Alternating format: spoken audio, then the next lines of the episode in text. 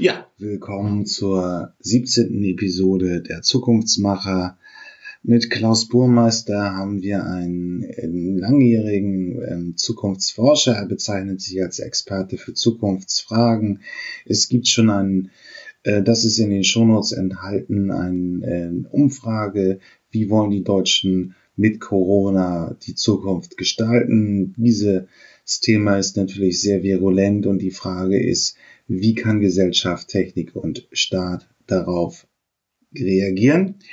Ähm, mit Community Cooking stelle ich den ersten Lösungsansatz für Einsamkeit vor. Die Briten gehen vor. Das Thema wird immer gravierender ähm, in der digitalen Gesellschaft, in einer sehr arbeitsteiligen Gesellschaft.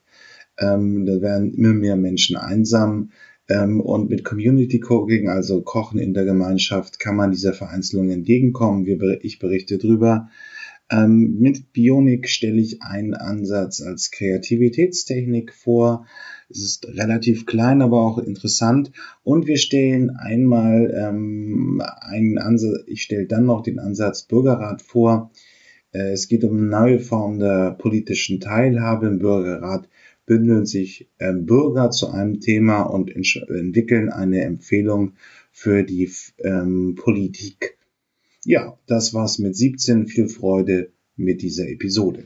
Willkommen bei den Zukunftsmachern. Heute begrüße ich Klaus Burmeister. Bitte stellen Sie sich einmal kurz vor und auch welche Zugänge haben Sie so zum Thema Innovation? Ja, ich bin jetzt schon relativ äh, lange bei dem Thema eigentlich dazu gekommen, weil mich gesellschaftliche Prozesse immer interessiert haben. Äh, zur Zukunftsforschung äh, kam ich eher darüber, äh, dass ich im Studium mich mit Forschungs- und Technologie- und Wissenschaftspolitik beschäftigt habe. Und da ist man automatisch bei der Zukunft und über den über das Institut für Zukunftsstudien, das Sekretariat für Zukunftsforschung, habe ich dann Ende der 90er Jahre Z. Foresight Company gegründet, eine der ersten, die sich äh, damit beschäftigt haben, wie Unternehmen sich mit Zukunft auseinandersetzen. Und jetzt äh, seit schon auch wieder sechs Jahren habe ich den nächsten Schritt gewagt mit dem Foresight Lab, das wieder ein bisschen offener versucht äh, zu gucken, wie kann man gemeinsam mit anderen immer projektorientiert, frühzeitig spannende Fragen, wichtige Fragen für Wirtschaft und Gesellschaft äh, identifizieren und wie kann man im besten Fall Übergänge schaffen für wünschbare Zukünfte. Ähm, ja, aber dann sollten wir uns doch nochmal der Vergangenheit äh, widmen, weil Sie ja schon sehr lange in dem Feld unterwegs sind ich habe auch hier in dem Podcast schon Bruno Frei und so die ersten mh, Zukunftsforscher aus, ich spreche den Namen richtig aus, Bruno Frei war, nee, äh, nee Jung. Jung. Ich habe es jetzt mit dem Ökonomen verwechselt, sorry. Äh, Robert Jung. Ähm, die ersten Zukunftsforscher in den 60er, 70er Jahren ähm, so unterwegs waren. Aber wie hat sich das Feld in den letzten naja, jetzt sind es vielleicht schon 40 Jahre, so in späten 70er Jahren verändert. Ja, man kann also die, die was den Bogen noch ein bisschen weiterspannen, dann ist die Zukunftsforschung daraus entstanden, dass die Gesellschaften immer komplexer wurden und es einen erhöhten Steuerungsbedarf gab seitens der Sozialsysteme in den USA und natürlich, das darf man auch nicht vergessen, im militärischen Bereich Steuerung ballistischer Bahnen von Raketen äh, es gab die Notwendigkeit, da Lösungen zu finden und der, der erste Stufe der Zukunftsforschung kam auch aus den USA, die sich mit quantitativen äh, Methoden beschäftigt hat und äh, diese quantitative Ausrichtung äh, hat sich auch gehalten bis eigentlich in die 60er, 70er Jahre. Da hat sich dann sehr stark natürlich jetzt aus deutscher, europäischer Perspektive Robert Jung hervorgetan, der mit den Zukunftswerkstätten ein Konzept entworfen hat, wo dann Zukunft auch äh, für alle geöffnet wird, nicht nur für Experten. Und dazu hat er das Instrumentarium mit, äh, Robert, mit Norbert Müller der Zukunftswerkstätten entwickelt, dessen Grundkonzept heute im Design Thinking wiederzufinden ist. Äh, in, in, den 70er Jahren hat sich das Feld auch von Delphi-Studien und quantitativen Studien erweitert in Richtung Szenariotechnik, vor allem auch die berühmten ähm, Energieszenarien der Shell-Gruppe.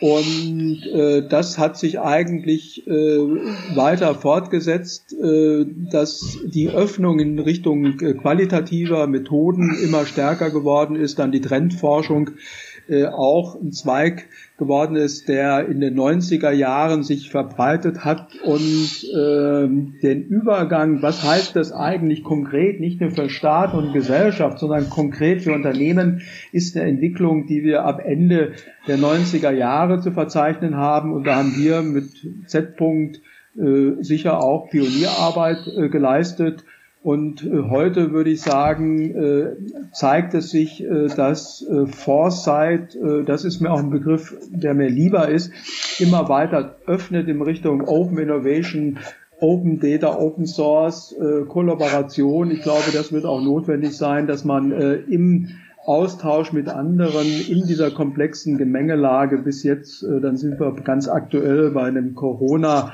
Virus äh, gucken, was sind jeweils angepasste Methodiken für mittel- und langfristige Fragen und auch die Notwendigkeit, äh, auch neue Methoden, neue Zugänge zu finden. Äh, das ist, glaube ich, äh, äh, liegt im Trend der Zeit und da müssen auch die Einrichtungen noch, die ich jetzt kenne im Bereich von Foresight, noch vielleicht stärker zusammenarbeiten.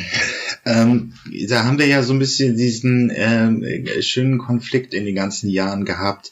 Quantitative Methoden ist halt wirklich, wo man eine Statistik äh, erhebt, also wirklich so Zahlen fängt. Qualitativ sind dann Experten oder Bürgerinterviews. Es, äh, sind die beiden Methoden heute noch, werden sie noch einge, also beide Methoden werden noch eingesetzt, aber gibt es ein Muster, was dominiert oder was auch in dem Feld oder in der professionellen Zukunftsbetrachtung ähm, dominiert? Ja, sagen wir mal so, äh, äh ich habe eher einen Blick, der so, so ein bisschen, ähm, ich selber würde mich auch nicht als Zukunftsforscher betrachten, sondern ich bin Experte für Zukunftsfragen. Äh, mein Blick ist also ein breiterer, äh, dadurch, dass wir heute in einer Zeit leben, wo ganz viele Daten erzeugt werden, Stichwort Big Data, ja, ja. auch neue Formen der Verarbeitung von Big Data über alle möglichen Arten von Algorithmen, neuronalen Netzen und Machine Learning, haben wir es mit einer Entwicklung zu tun, die immer stärker, und das ist sicher auch dieser quantitative Pfad, versucht, daraus Modelle zu entwickeln. Das erleben wir jetzt auch bei den Pandemie-Szenarien, äh, wo Daten auch versuchen, eine Orientierung zu geben. Das klappt natürlich nicht, weil dann immer noch die Frage ist, äh, wie werden die Daten interpretiert? Was heißt das? Wie kann sich eine Gesellschaft, wie kann sich der Einzelne, wie können sich Unternehmen, der Staat darauf vorbereiten? Und hier kommt eigentlich unsere Providenz, so wie ich uns sozusagen in unserer Gruppe verstehe, dass wir versuchen, auf vorhanden möglichst konkreten Daten äh, zusammen mit Akteuren äh, zu gucken, wie muss sich unser Gesundheitssystem ändern? Was heißt es zukünftig für Lieferketten nach der Pandemie? Äh, äh Krise. Äh, wie muss eine Gesellschaft resilienter aufgebaut sein, damit sie nicht so hochgradig störanfällig ist, wie wir es zurzeit erleben? Also das ist eine Verbindung. Wir müssen die Daten, die wir haben, sinnvoll nutzen, die Methoden überprüfen, kritisch überprüfen und auch nutzen für, soweit es geht, präzise, wissenschaftlich orientierte Aussagen zu Konzepten, um frühzeitig oder jetzt wie hier und heute angemessen auf vorhandene Krisen zu reagieren? Ähm, es ist ja, ähm, es gibt ja jetzt teilweise sehr, sehr optimistische Stimmen im Feld, die sagen, Big Data ermöglicht uns praktisch auch nochmal die Wiedereinführung der Planwirtschaft, weil man, ähm, weil man wirklich äh, so überall Daten hat und dann genau steuern kann, wie, welche Bedarfe wo entstehen und das alles genau zu bedienen.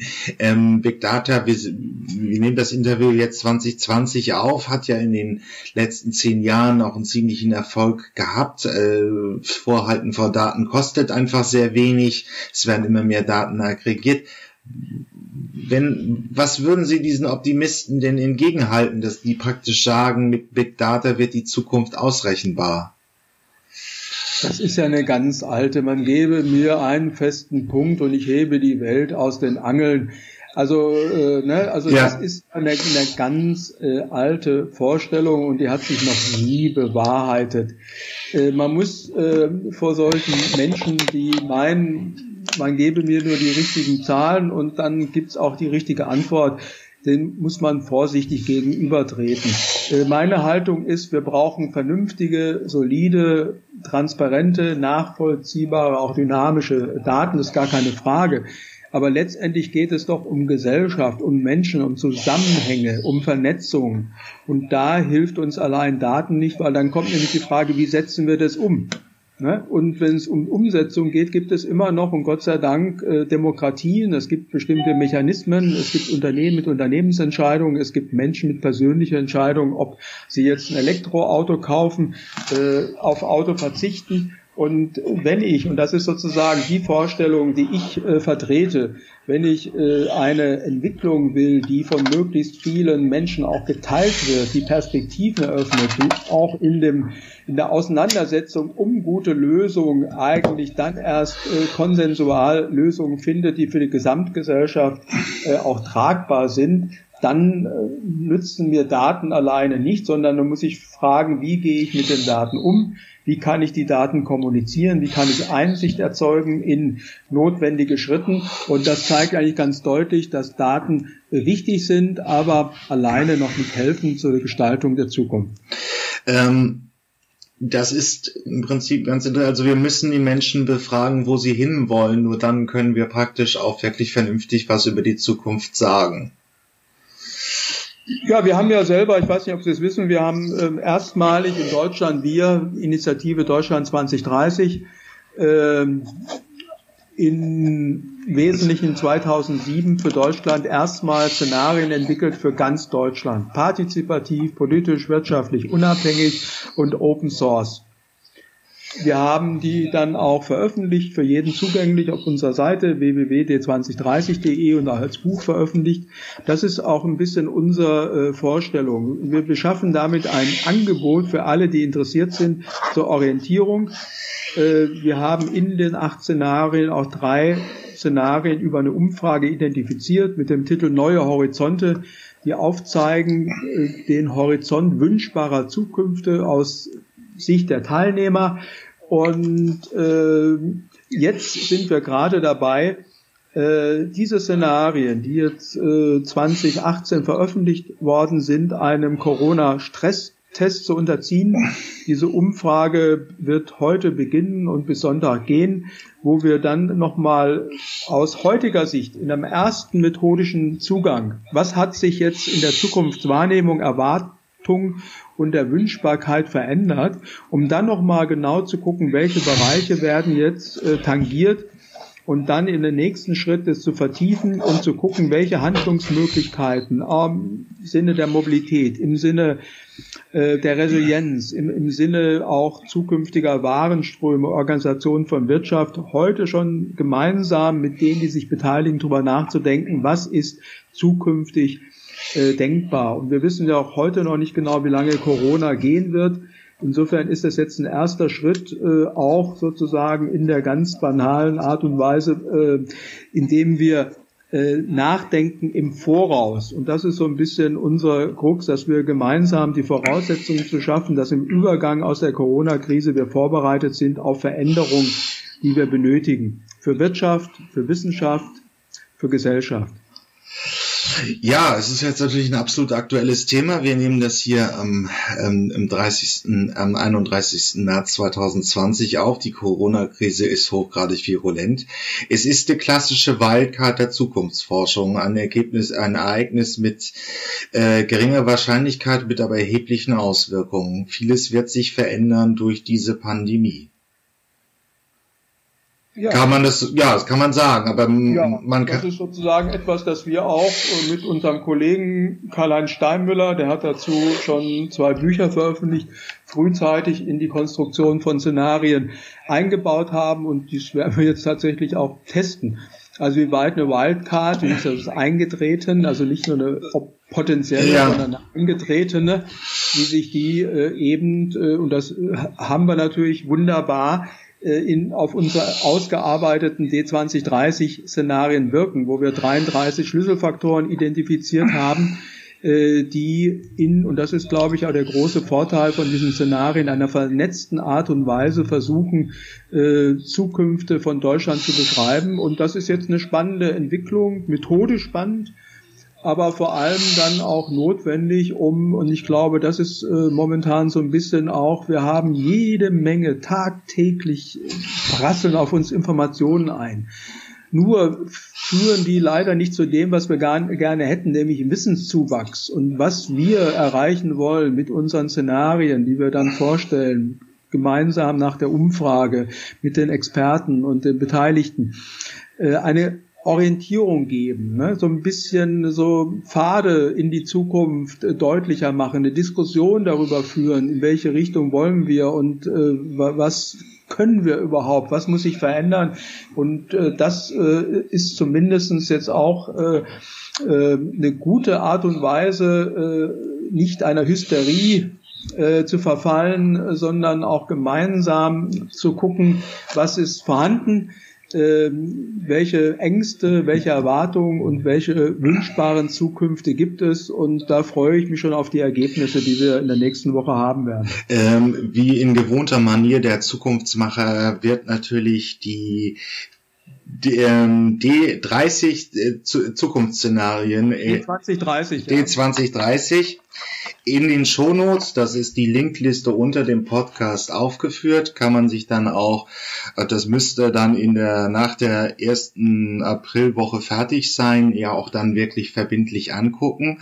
Aber das kommt natürlich in die Shownotes, damit sich der geneigte Podcasthörer darüber informieren kann. Wir können jetzt natürlich diesen Ergebnissen nicht vorgreifen, aber was ich mich ähm, auch frage, ist, kann man aus vergangenen Pandemien etwas für diese jetzige Zukunft lernen? Wir hatten die spanische Grippe zwischen 1918 und 1920.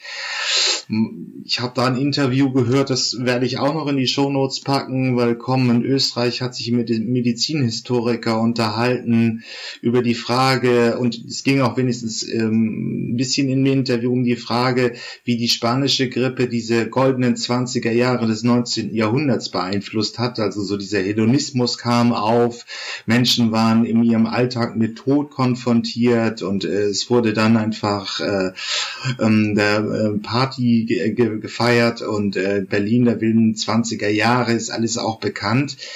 Ähm, dann hatten wir noch in den 50ern die asiatische, in den Ende der 70er die russische Grippe. Kann man aus, Pandi aus, aus Vergangenheiten irgendein plausibles Szenario ableiten für die Zukunft, wie sich Gesellschaft, wie sich aber auch das Wirtschaftsleben ändern wird? sagen wir mal so, in der empirischen Sozialforschung und auch in dem Teil, den ich eher zuneige, einer wissenschaftlich orientierten Zukunftsforschung, sind historische Analogiebildung sozusagen ein wichtiger methodischer Zugang.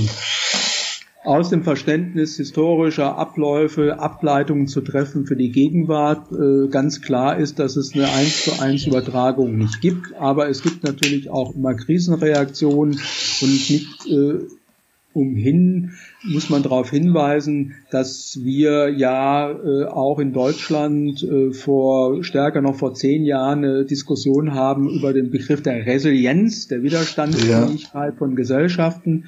Wir haben äh, eine Bundestagsdrucksache von vor ungefähr acht Jahren, wo eine Pandemie als Szenario auch mit dem RKI beschrieben worden ist, sozusagen aus den zuvor gemachten Erfahrungen, wie man als Gesellschaft darauf reagieren kann.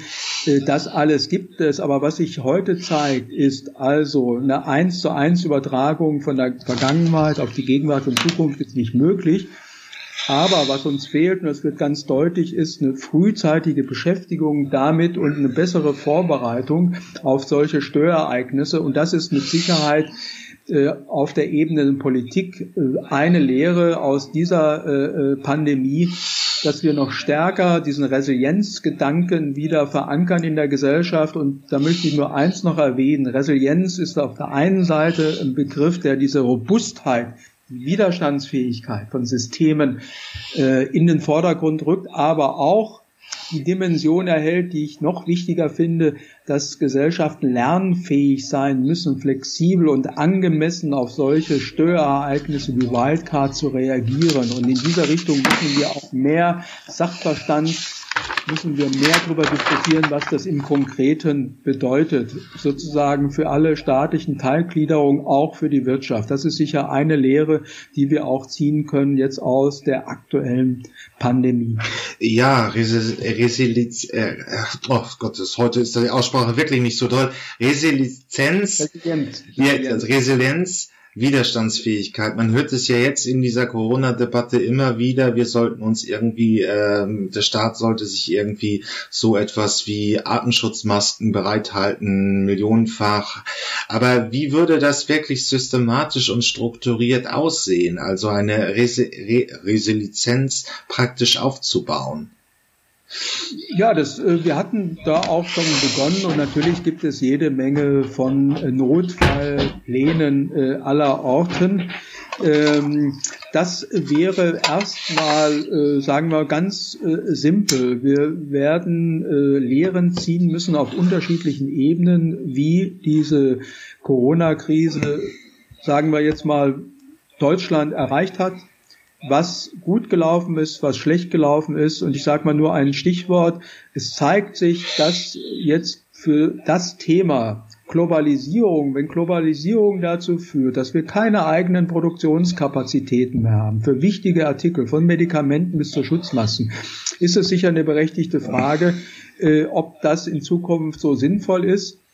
Ähm, das wäre sozusagen eine Lehre. Und wenn wir das sozusagen systematisch durch alle Register durchdeklinieren, dann müssen wir uns überlegen, äh, was das heißt, wie das eingehen muss in wirtschaftliche Regeln, wie die vernetzten Wirkungen, äh, auch die vernetzten Handlungsmöglichkeiten von Staat, Kommunen, von Städten, von, von Krankenhäusern, äh, von, von Notdiensten, sinnvollerweise ergänzt und zusammengefasst werden muss. Das äh, wird eine längerfristige Diskussion sein, äh, um uns äh, auf dann wieder andere Fälle frühzeitig einzustellen. Also insofern äh, wird es notwendig sein, diese Diskussion zu führen und auch dann gucken, äh, was davon ist wie möglich. Äh, das würde dann auch angefangen von Schulungen, das würde von häufigen Tests, das würde heißen, dass wir uns auch als Gesellschaft darüber verständigen müssen. Wollen wir das? Das hat ja ganz konkret wirtschaftliche Auswirkungen. Wenn wir sagen, okay, Unternehmen, also zukünftig die günstigste Produktion irgendwo in Asien, äh, können wir nachvollziehen, aber es muss ganz, ganz bestimmte Produktionskapazitäten müssen immer vor Ort gehalten werden, im eigenen Land oder zumindest in Europa. Da müssen wir uns klar werden, was heißt das sozusagen europäische Solidarität? Können wir einfach sagen, wir geben keine medizinischen Geräte mehr raus? Oder, ne, also es gibt eine ganze Reihe von solchen Fragestellungen, und die müssen wir sozusagen als Folge und vor dem Hintergrund der gemachten Erfahrung durchdiskutieren und dann zu gemeinsam, gemeinsam äh, je Akteur äh, zu Ergebnissen kommen, die uns helfen, mit Krisensituationen umzugehen. Ne, und das ist einfach eine neue Art des Denkens und äh, ich möchte da gar nicht so weit in die Zukunft schauen, aber ich bin sicher, äh, dass äh, Corona äh, in vielen Bereichen äh, so ein Neudenken erfordert und auch zu einer ganzen Reihe von neuen Verordnungen, Handlungsmaximen und äh, Zielsetzungen von Politik, Wirtschaft und Wissenschaft führen wird. Ähm da kann, dem kann ich mich eigentlich nur anschließen. Es ist natürlich ein großer, ähm, eine große Veränderung, die wir gerade sehen. Aber ähm, haben wir noch eine andere Option praktisch oder kann es auch einen gewissen Fatalismus erzeugen, was die Zukunft angeht? Es wäre so das positive Szenario, dass wir uns jetzt praktisch über äh, diese die, eine, ne, ne gewisse Stressresistenz ähm, gegen solche Großereignisse ausbringen. Aber es kann natürlich auch eine negative Auswirkung haben, dass man praktisch fatalistischer wird, was die Zukunft angeht und im Prinzip äh, die Planung hinteran lässt. Ich äh, bin ganz Ihrer Meinung, äh, dass natürlich jede Krise auch genau solche Reaktionen erzeugt, nämlich Angst, Fatalismus. Äh, aber, und das ist sozusagen mein Argumentationsmuster, das führt uns natürlich nicht weiter. Das gilt es natürlich ernst zu nehmen. Aber letztendlich äh, brauchen wir einen kühlen Kopf, einen klugen Kopf und schauen, welche Möglichkeiten, welche Chancen wir haben angesichts dieser Entwicklung.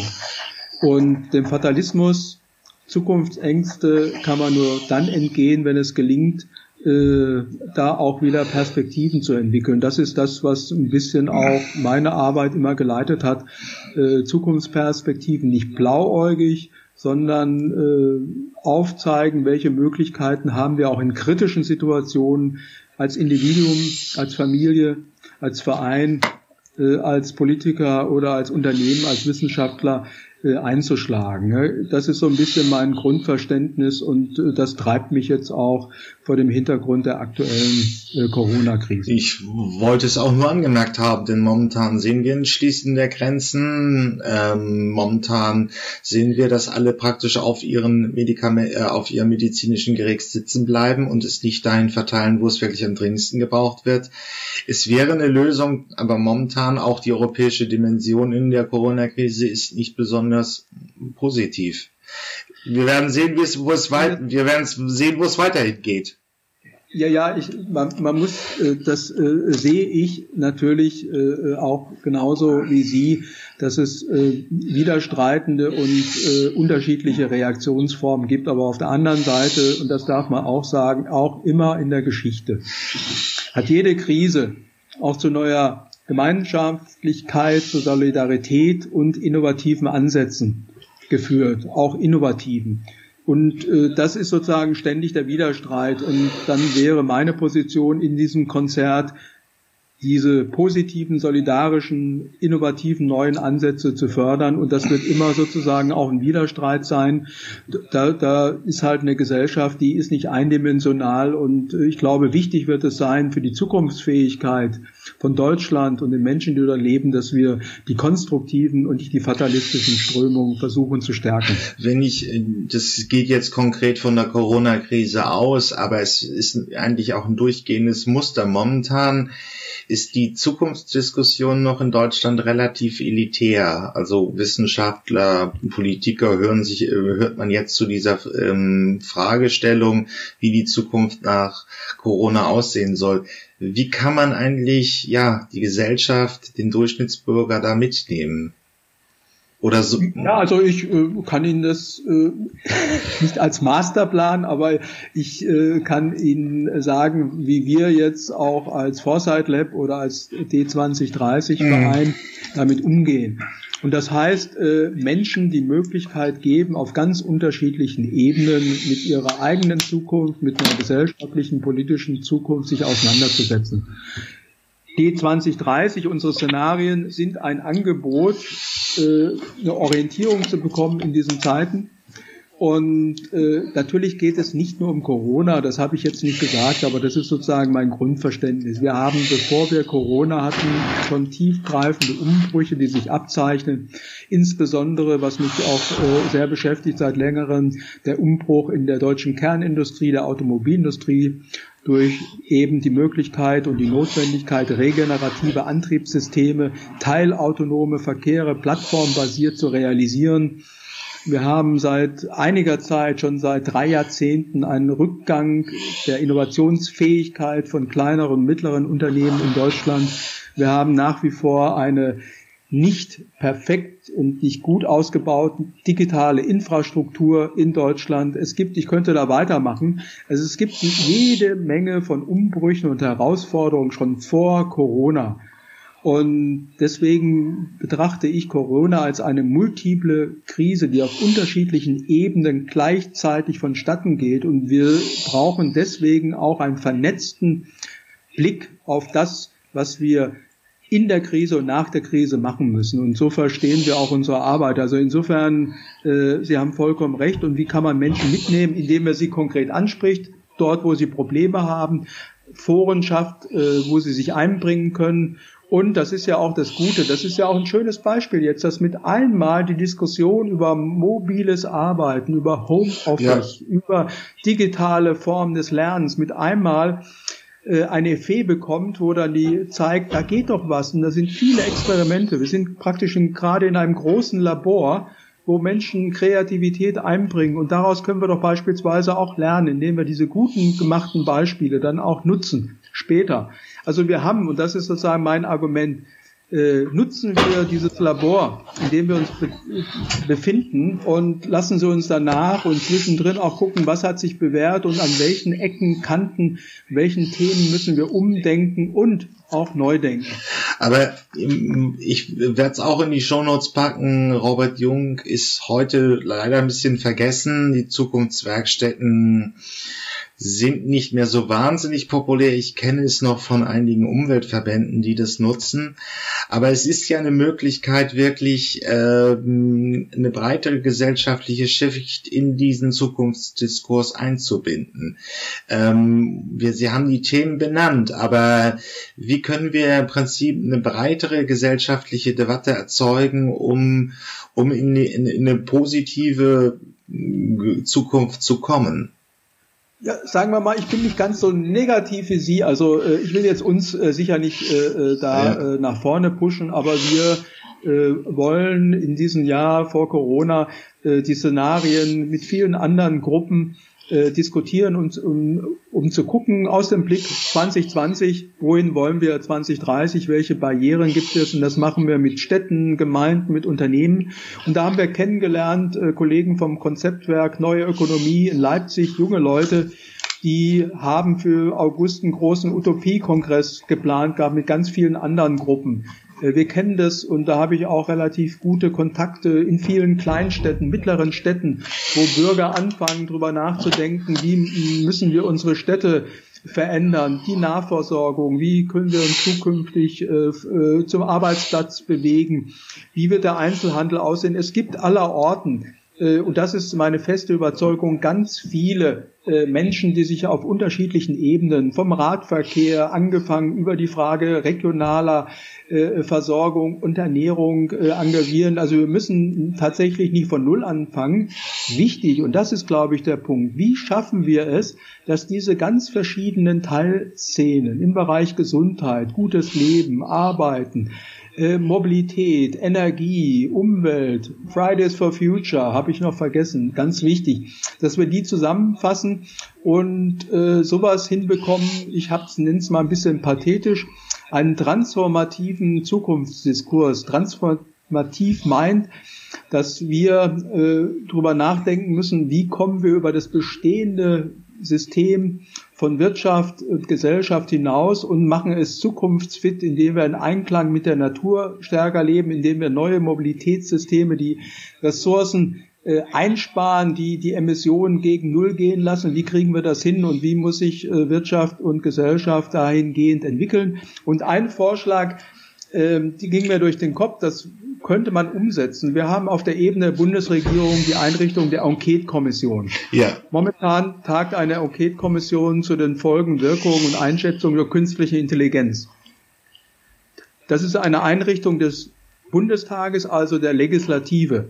Und warum machen wir nicht Folgendes? Wir schaffen mit oder nach Corona eine neue Enquete-Kommission, wie wollen wir leben und versuchen, diese Enquete-Kommission insofern zu öffnen, dass nicht nur Experten dort eine Rolle spielen, sondern wir über neue Formen der Partizipation, der Beteiligung möglichst viele gesellschaftliche Gruppen in Dialog bringen aus diesen verschiedenen Feldern, die ich skizziert habe, um dann gemeinsam mal zu gucken, was könnten Fundamente für eine langfristig tragfähige äh, fähige, nachhaltige Entwicklung sein. Also wir brauchen tatsächlich einen großen Wurf, ein großes Denken äh, und wir werden uns diesbezüglich auch einbringen in so eine öffentliche Debatte und da muss man nicht bei Null anfangen. Es gibt auch die Scientists for Future, Friday for Future und andere Gruppen, äh, die auch in so eine Richtung denken. Ich glaube, wenn überhaupt, ist jetzt die Zeit dazu, ein bisschen weiter zu denken, um genau das, was Sie intendieren und meinen, einen breiten Zukunftsdiskurs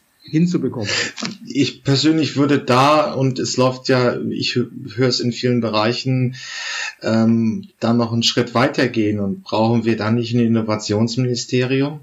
oder ein Zukunftsministerium? Wir haben vieles. Da bin, ich, da bin ich vielleicht anderer Meinung wie Sie. Äh, ein Ministerium äh, löst nicht. Das ist, glaube ich, Entschuldigung, wenn ich das sage, ist ein altes Denken. Wir richten ein Ministerium ein und dann haben wir das Problem gelöst. Nein, wir brauchen nicht ein Ministerium, wir brauchen ein vernetztes, äh, interministerielles, ressortübergreifendes Denken. Und das ist das, was wir benötigen. Sozusagen eine Abstimmung, das ist immer noch ein ganz großer Hemmschuh zwischen den Ministerien, zwischen Zuständigkeiten.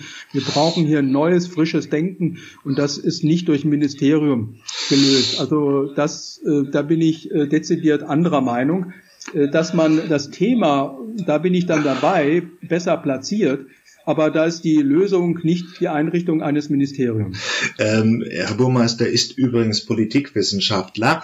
Ähm, deswegen ist das jetzt hier ein sehr fachlicher Diskurs. Aber wenn ich aus der Praxis der Beleuchtung, wir hatten das ja schon, äh, Dorothea Beer sitzt in, in, in als Staatsministerin in Berlin und ähm, betreut Digitalisierung, hat aber auch keine wirklich große Macht. Also ich finde die Idee eines Ministeriums für die Zukunft schon relativ relevant.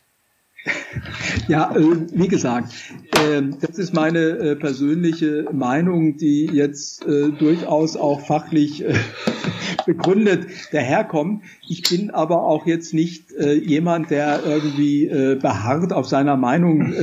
das ist ja meistens auch ein Prozess und die Zukunft vollzieht sich meistens nicht nach dem großen, guten Plan, sondern immer auch ein bisschen zickzackmäßig. Und wenn die Zukunft eine Stimme hat, die Gehör findet und dadurch auch Prozesse verändert, dann kann ich damit auch leben. Aber da bin ich ganz sicher, äh, äh, es macht nicht ein Ministerium. Äh, was wir brauchen, ist eine andere Form der Zusammenarbeit, des Austausches und auch sozusagen, dass das Thema Zukunft eben nicht im Zukunftsministerium angelangt ist, sondern es muss genauso bei Bildung sein, bei Wirtschaft, bei Finanzen, in allen Ministerien und es muss da gleichermaßen immer virulent sein. Das ist nur das, was ich versucht habe zu sagen.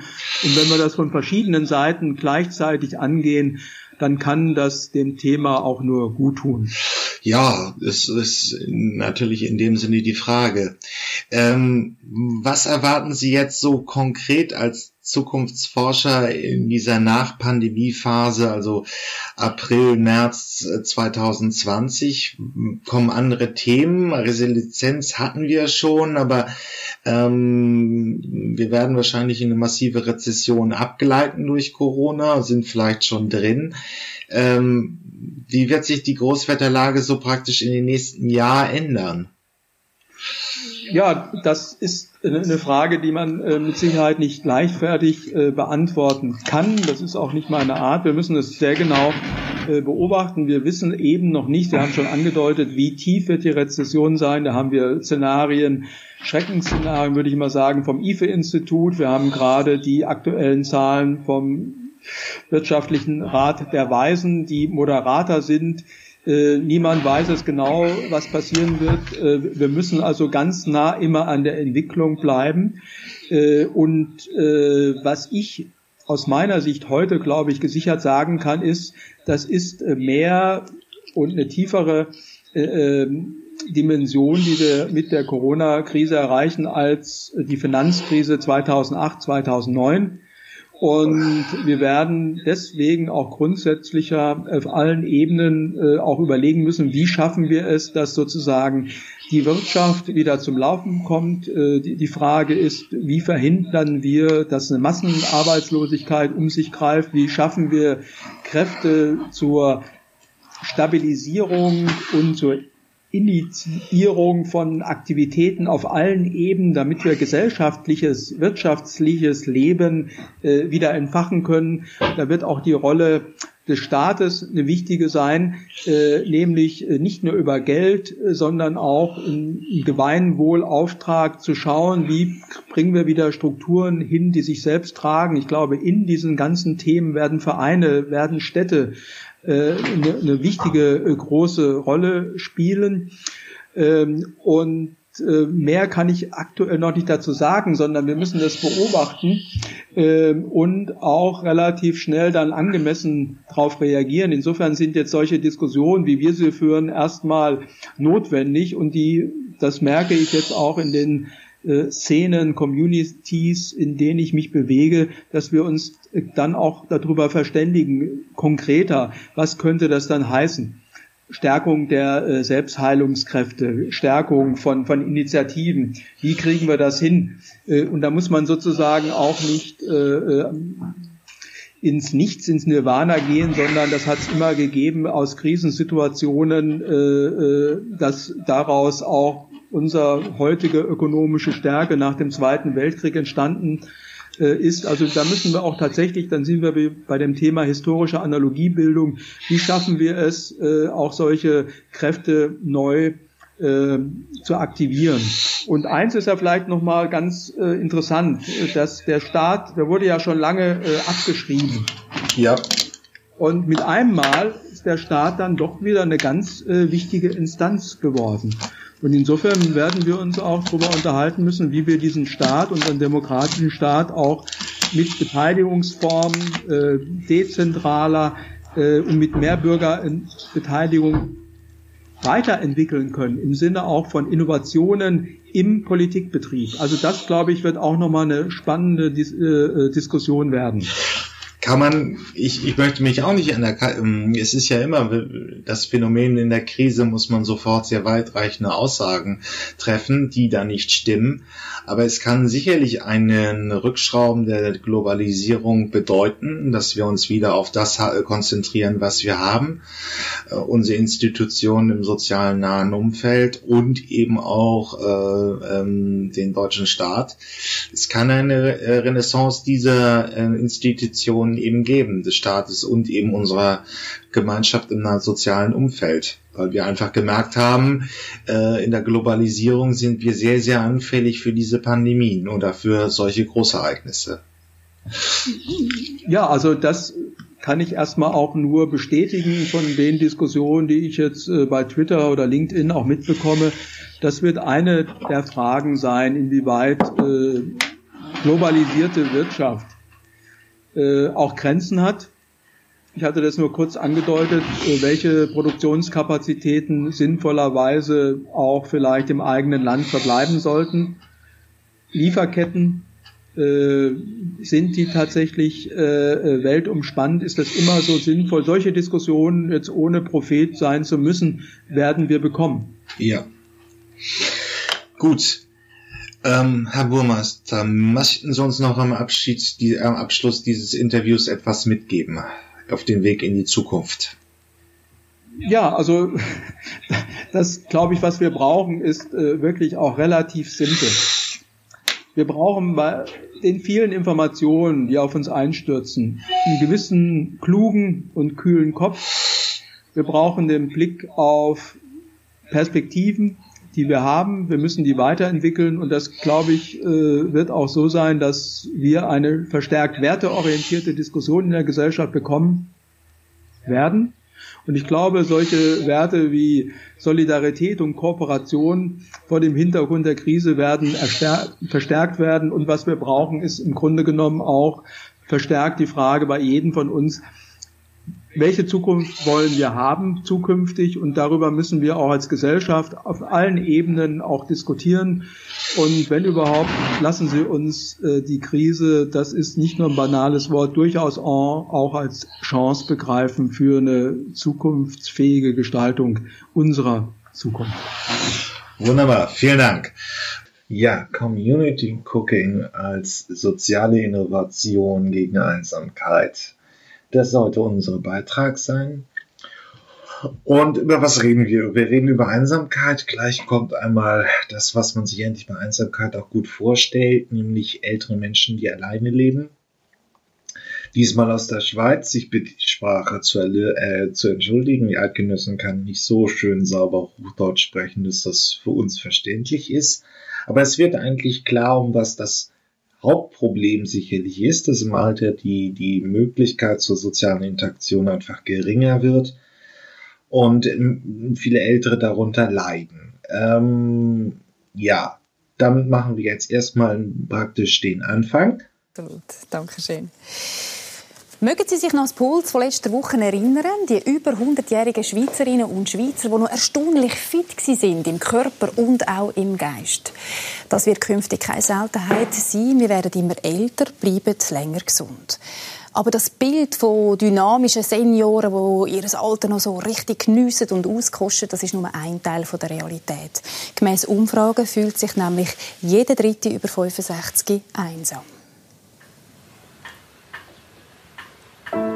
Wenn die Pendeluhr der lauteste Mitbewohner wird, die Erinnerungen farbiger sind als die Gegenwart, der Lebenspartner verstorben, das Telefon stumm,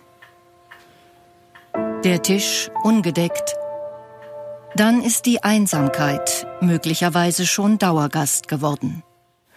Es gibt viele Tage, wo ich eigentlich mit niemandem reden Margret Bommer ist 89 Jahre alt. Sie war zeitlebens Bäuerin. Ihr Mann verstarb vor 14 Jahren.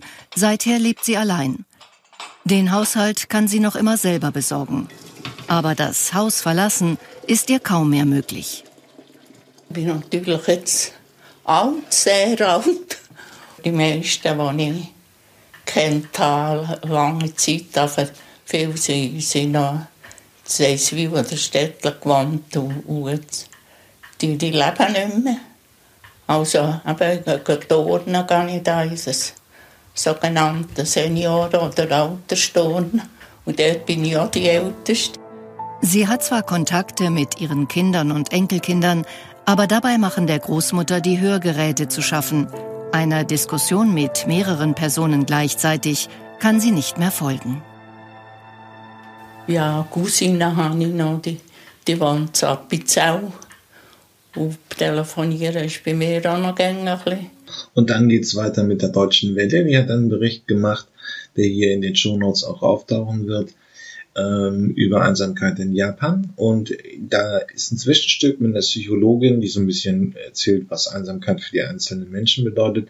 Aber spannender und worum es mir ging, es gab eine neue Studie, die wirklich Einsamkeit als großes medizinisches Problem vor Herzkranzgefäßen und so weiter und so weiter begründet hat ich würde es auch ein bisschen mit Vorsicht genießen. Es ist immer so eine Sache. Ähm, es ist natürlich jetzt auch ein gewisses Trendthema ähm, Einsamkeit zu pushen, ob das nun wirklich jedes Mal so einen entscheidenden Einfluss hat äh, auf äh, die Gesundheit ähm, und ist da nicht die alten Klassiker wie Alkohol, Rauchen und, und andere Faktoren eben eine größere Rolle spielen, ist eine Frage aber sie ordnet das jetzt einmal ein. Und zwar hat demnach soziale Isolation mehr Einfluss auf unsere Lebensdauer als die Risiken, die mir sonst eingefallen wären, Alkohol oder Fettleibigkeit. Was passiert da mit dem Körper, wenn die Seele einsam ist? Also bei Einsamkeit ist es eben so, dass wir auch körperliche Reaktionen sehen. Also das heißt auf hormoneller Ebene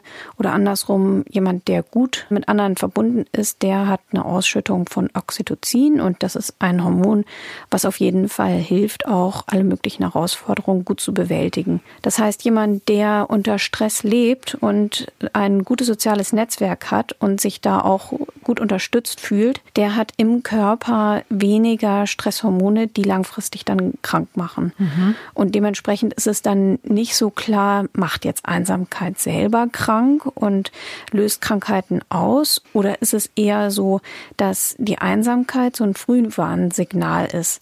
Ich vergleiche das gerne mit der Tankanzeige im Auto. Ne, wenn die aufblinkt, dann sehen wir, okay, wir müssen mal wieder an die Tankstelle fahren. So ähnlich ist das mit der Einsamkeit. Wir müssten dann mal wieder andere Menschen aufsuchen und uns mit denen verbinden oder vernetzen und vor allem Beziehungen pflegen.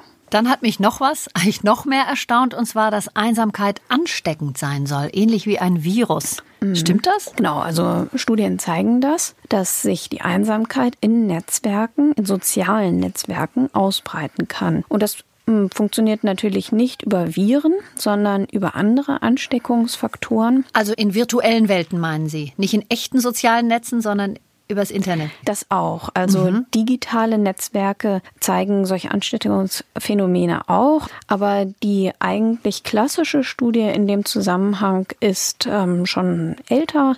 Das ist die Framingham Heart Study aus den USA, wo über viele Jahre Menschen, die ursprünglich aus Framingham kamen, dann immer wieder befragt wurden. Und da wurde gezeigt, dass eben diese Ansteckung von einem Freund zum nächsten Freund stattfindet, aber eben auch zu Nachbarn oder Kollegen. Und das Interessante dabei ist, dass die Einsamkeit sich in Familien nicht ausbreitet. Also familiäre Beziehungen sind da ein Schutzfaktor. Auf der anderen Seite Wahlbeziehungen, also insbesondere Freundschaften, sind sehr anfällig für diese Ansteckung. Also das heißt, da stellt dann dieses Gefühl der Einsamkeit die Beziehung auch in Frage. Also wenn meine Freundin mir das Gefühl gibt, dass sie sich einsam fühlt und dass das möglicherweise auch was damit zu tun hat, wie wir beide befreundet sind, dann frage ich mich natürlich, ist die Beziehung noch so gut? Und wenn man die Beziehung nicht kitten kann, dann ist sie sozusagen kaputt und dann ribbelt sich so ein soziales Netzwerk auch auf. Und dann werden die einzelnen Mitglieder einsam.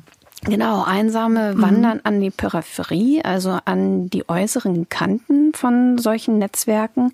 Menschen, die sich grundsätzlich gut verbunden fühlen.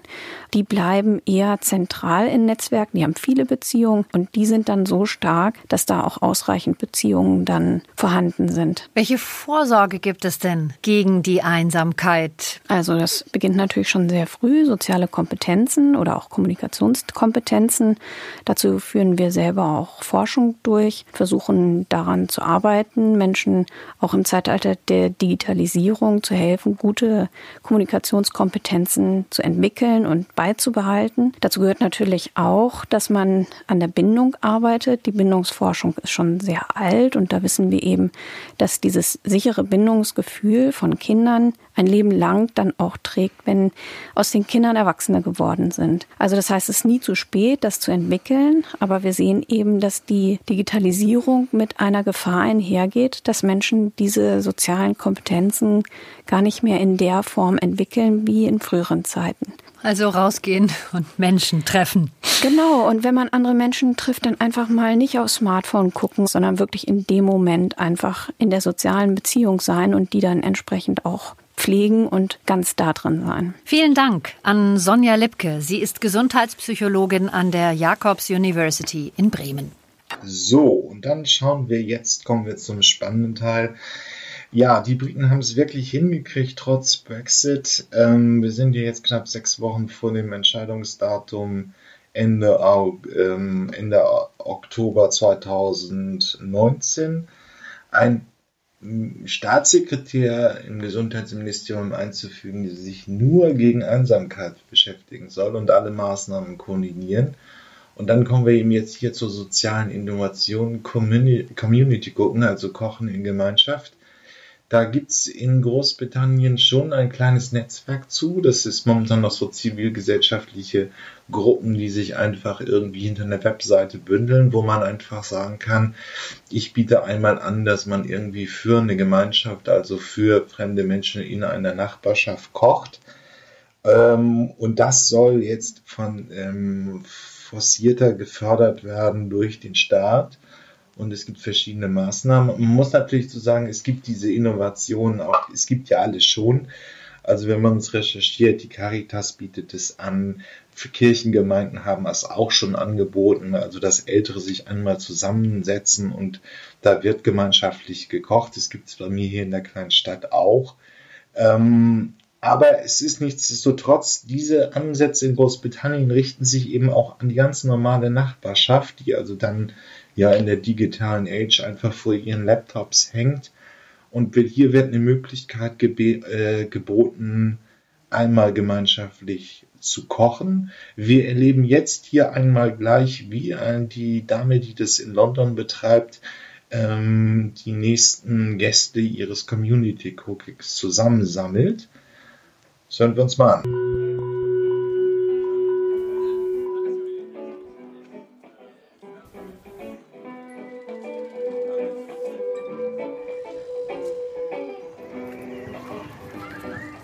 Leute, wollt ihr zum Essen kommen? Lieber Mensch im Haus, möchtest du mit uns essen? My friend. Mein Freund. Möchtest du etwas essen? Kann ich euch diesen Flyer geben? Ich organisiere ein Event namens People's Kitchen. Ihr könnt um 18 Uhr zum Essen zu uns kommen. Wir machen ein großes Festessen. Wir organisieren People's Kitchen. Es ist komisch für Menschen, wenn du ankommst und fragst, ob man das Essen miteinander teilt. Und Jungs, kommt ihr vorbei? Ein ehemaliges Industriegelände in Nord-London. Hier lebt Kieran Chahal. Die 43-Jährige organisiert alle zwei Wochen ein großes Nachbarschaftsessen. Auf der Straße oder in Parks lädt sie fremde Menschen zu People's Kitchen ein. Dort sollen sich die Menschen des Viertels kennenlernen und sich dadurch weniger einsam fühlen. Als Großbritannien im Januar 2018 ein Ministerium für Einsamkeit schuf, erregte das weltweit Aufsehen. Aber Kieran wartet nicht auf die Politik. Ich wollte noch mal über People's Kitchen sprechen. Ach, deswegen bist du gekommen. Wir besorgen überschüssige Lebensmittel von den Läden in dieser Straße. Von Tesco und Supermärkten dieser Art? Ja, von lokalen Shops. Und dann brauchen wir zwei Köche. Jeder kann dazukommen und mit uns kochen. Und jeder, der Lust hat, kann zum Essen kommen. Eine Art People's Kitchen könnte hier in der Gegend wirklich helfen. Es bricht einem das Herz. Ich steige in einen Bus und die Menschen sprechen nicht miteinander. Aber das liegt nicht daran, dass sie sich nicht miteinander beschäftigen möchten. Wir sehnen uns doch danach, ins Gespräch zu kommen. Wir wollen Verbindungen herstellen. Aber die Stadt treibt uns das aus. Kieran veranstaltet People's Kitchen seit fünf Jahren. Zwischen 30 und 50 Menschen treffen sich dann zum Kochen und Essen in Bethnal Green. Ob alt oder jung, die meisten Gäste kommen allein. Ältere Menschen hier in der Gegend, vor allem die Älteren, haben manchmal nur ein Gespräch in der Woche. Und zwar montags mit der Kassiererin im Supermarkt. Wir müssen das ändern. Es ist ein gesellschaftliches Problem. Wir müssen zurück zu Guten Morgen, Guten Tag, wie geht es dir? Wir müssen wieder mehr an andere Menschen denken, nicht nur an uns selbst. Ja, wenigstens in Großbritannien ist das schon so auf dem Schritt zu einer kleinen zivilgesellschaftlichen Bewegung. Sie will das ja hier vernetzen. Es gibt jetzt, wie gesagt, auch schon den ersten Staatssekretär gegen Einsamkeit in Großbritannien. Ähm, ist also eine interessante soziale Bewegung. Auch ja natürlich irgendwie total plausibel. Wir, ich arbeiten halt einfach alle irgendwie am Laptop und ähm, ähm, auch immer mehr vereinzelter oder in virtuellen Gruppen. Ähm, und es gibt wenig Anlaufpunkte, um Menschen mal kennenzulernen. Ähm, deswegen ist es durchaus irgendwie schon sehr plausibel, dass dieses Bedürfnis jetzt kommt, dass hier eine Problemstellung gelöst wird. Auf der anderen Seite schauen wir uns jetzt erstmal an, wie sie das wirklich auch organisiert und welche, ähm, welche kleinen organisationellen Schritte dazu nötig sind. Morgen in London. Kieran und ihre Freundin müssen noch die Lebensmittel besorgen. Gekocht wird bei People's Kitchen ausschließlich vegan.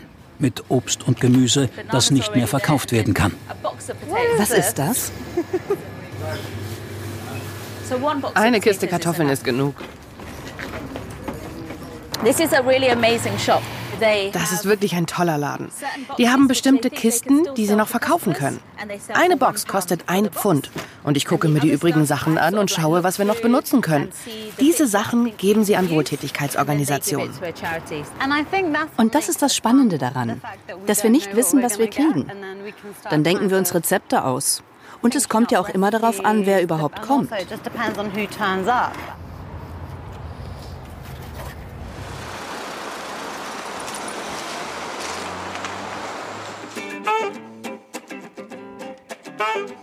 Jam Session in Kierans Hinterhof.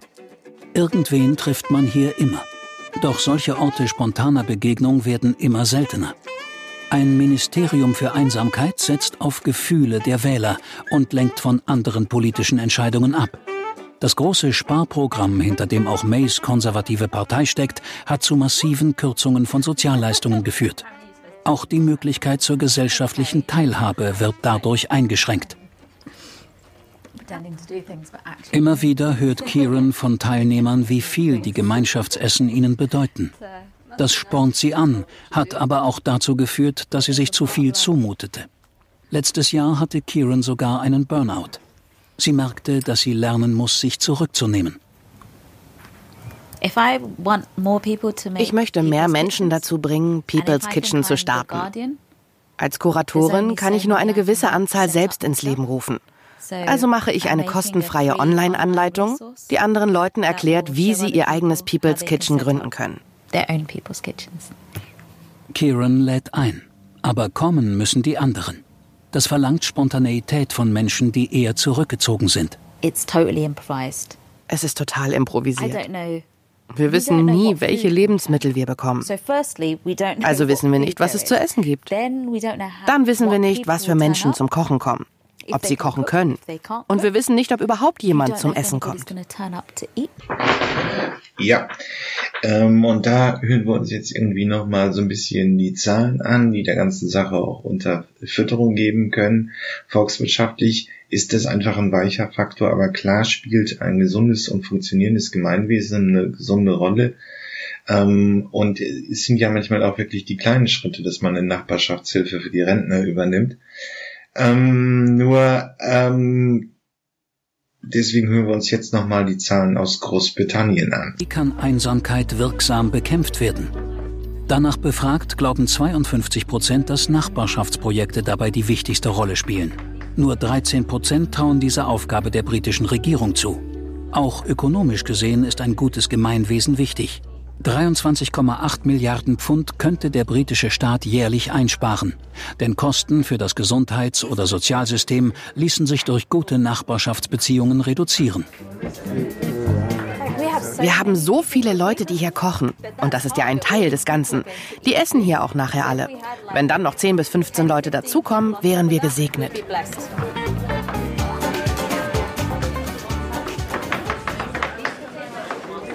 Ähm, eigentlich ein schöner Beitrag. Es gibt auch ein bisschen frischen Wind in das alte Thema. Ich meine, es haben natürlich auch verschiedenste ähm, Institutionen, Kirchen, Sozialverbände machen es in Deutschland auch schon länger.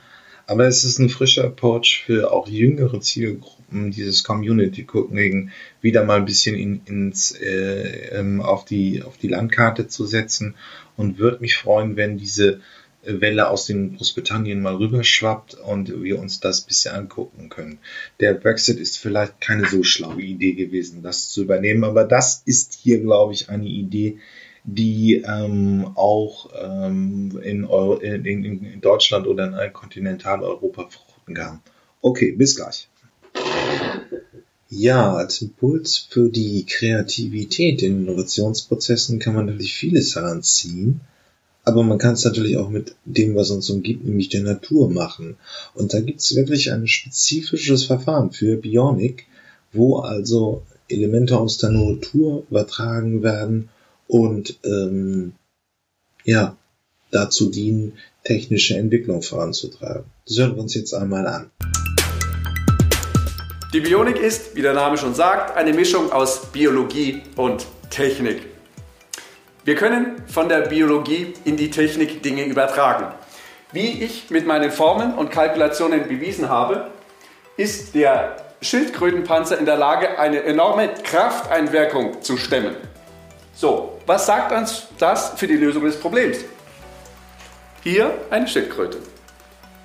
Diese Schildkröte hat einen enormen Kraftaufwand standzuhalten. Boing, boing, boing, boing. Und das ist letztlich die Lösung ihres Problems. Oh, weißt du, was er meint? So, aus der Biologie können wir doch lernen, dass äh, die Schildkröte in Gefahr zieht ihren Kopf ein, Panzer ist komplett drüber und sie schützt sich, oder? Gustav, das ist richtig. Äh, Handys, Handyhüllen können sich jetzt so nicht einfahren, aber mhm. daraus können wir vielleicht lernen, dass wir Handyschutzhüllen entwickeln, die sich beim Sturz ausfahren. Immer geil mit dir zu arbeiten, Mann. Die Bionik gehört in die Kreativitätsstufe entwickeln, ganz klar. Damit kommt ihr auf Ideen. Die Bionik hilft euch wahnsinnig, wenn ihr irgendwo feststeckt, zum Beispiel in einer Ideenphase. Ein weiteres Beispiel für euch, um es noch klarer zu machen, stellt euch vor, ein Chamäleon. Was können wir davon lernen? Nämlich, wenn ihr Modehersteller seid, könnten wir davon lernen, dass eure Produkte, Jacke oder Hemd, sich je nach Situation oder Temperatur farblich vielleicht anpassen. Zwei sehr bekannte Beispiele aus der Bionik sind einmal die Klette, daraus ist der Klettverschluss entstanden, oder auch das Gefieder eines Vogels. Somit wurden zum Beispiel wasserdichte, aber luftdurchlässige Jacken entwickelt. Also ihr seht, es funktioniert wahnsinnig gut, probiert's aus. Viele Grüße, euer Holger von Social Creative Room und ich danke meinen Kollegen für die... Ja, hier in der Podcast-Reihe will ich ja immer mal so Kreativitätstechniken vorstellen. Und jetzt haben wir mit Bionic eigentlich ein sehr schönes Thema, was einfach dazu dient, wo ist die Natur als Impuls für äh, technische Weiterentwicklung zu verstehen. Äh, es gibt auch eigene Studiengänge dazu, ähm, ja, und deswegen habe ich es jetzt einmal gemacht. Es gibt aber auch noch, ich werde hier in der Podcast-Reihe auch noch größere Beiträge machen, weil es durchaus auch ein sehr interessantes und vielfältiges Thema ist, also wo Natur Technik beeinflussen kann. Ja, unsere Demokratie braucht in Zeiten des Brexits mal Innovation und die Kraft der Erneuerung. Und das, ähm, da bin ich auf ein sehr spannendes Konzept gestoßen, was jetzt auch in dieser zweiten Jahreshälfte 2019 relativ aktuell ist. Das ist äh, der Bürgerrat. Wir hören uns jetzt einmal kurz an, um was es dabei wirklich geht, wie das funktioniert und wie äh, Bürger besser beteiligt werden sollen an politischen Entscheidungsprozessen. Unsere Welt wird immer schneller, vernetzter, komplexer. Das stellt uns vor Herausforderungen. Und unsere Demokratie auch. Immer mehr Menschen fühlen sich abgehängt. Politikverdrossenheit nimmt zu. Wir müssen als Gesellschaft überlegen, wie wir die Unzufriedenheit mit der Politik und die Zweifel an der Demokratie überwinden. Mit dem Bürgerrat Demokratie finden wir heraus, wie Demokratie in Zukunft aussehen kann. Zeitgemäßer, lebendiger, wieder näher an den Menschen. Im ersten Schritt finden in sechs Städten deutschlandweit Regionalkonferenzen statt. Jeweils um 60 Menschen aus der Bevölkerung und der Politik werden dort über Herausforderungen und Weiterentwicklungen der Demokratie diskutieren. Die Regionalkonferenzen bereiten so den per Zufallsauswahl zusammengestellten Bürgerrat auf Bundesebene vor. Der Bürgerrat soll dann ganz konkrete Vorschläge für ein Demokratie-Update erarbeiten. 160 Bürgerinnen und Bürger werden per Los ausgewählt, um ein ganzheitliches Abbild unserer Gesellschaft zu erhalten. Geladene Fachleute aus Wissenschaft und Politik bringen alle auf den gleichen Wissensstand. Diskutiert wird dann in kleinen Gruppen, wo jede und jeder zu Wort kommt. Am Schluss werden die Empfehlungen des Bürgerrates für die Politik in einem Bürgergutachten festgehalten. Dieses wird dann am Tag für die Demokratie in Berlin der Politik übergeben. Danach ist die Politik am Zug. Wir, die Zivilgesellschaft, begleiten sie dabei. Mit persönlichen Gesprächen, Workshops und weiteren Runden. Also hier geht's ja jetzt erstmal um Politik auf der Bundesebene. Und die Idee ist ein bisschen aus Irland übernommen worden, wo zwei Fragen politisch nicht geklärt worden, äh, klärbar waren im Parlament und man da zum ersten Mal so ein Verfahren eingebunden hat, um Bürger ähm, über diese Fragen zu entscheiden zu lassen. Wir hören uns das jetzt einmal aus der Bundespressekonferenz an. Die Bundespressekonferenz ist eine Veranstaltung von Journalisten, wo alle drei Tage, nee, alle dreimal in der Woche der Bundes, der Sprecher der Bundesregierung Fragen von Journalisten sich stellt. Und hier sind drei ähm, Vertreter von äh, beteiligten ähm, Stiftungen dabei und wir hören jetzt eine Stiftungssprecherin, die uns das mal genauer erklärt. Also hier geht's ja jetzt erstmal um Politik auf der Bundesebene. Und die Idee ist ein bisschen aus Irland übernommen worden, wo zwei Fragen politisch nicht geklärt worden, äh, klärbar waren im Parlament. Und man da zum ersten Mal so ein Verfahren eingebunden hat, um Bürger ähm, über diese Fragen zu entscheiden zu lassen. Wir hören uns das jetzt einmal aus der Bundespressekonferenz an. Die Bundespressekonferenz ist eine Veranstaltung von Journalisten, wo alle drei Tage, nee, alle dreimal in der Woche der Bundes, der Sprecher der Bundesregierung Fragen von Journalisten sich stellt. Und hier sind drei ähm, Vertreter von äh, beteiligten ähm, Stiftungen dabei und wir hören jetzt eine Stiftungssprecherin, die uns das mal genauer erklärt. Aber so viel nun zur Theorie. Wir haben uns das jetzt nur alles schon mal angehört. Ähm, wir schalten jetzt mal nach Bregenz. Hier gibt es ein kleines äh, YouTube-Film. Bregenz hat ein Seestadtareal. Es geht also irgendwie um ein Areal in der Stadt. Wie soll das genutzt werden? Das ist dann hier wirklich mehr praktische Politik, die die Menschen auch wirklich in ihrem Alltag betrifft, wo also es um, die, um eine Flächennutzung in eine, einer Stadt geht.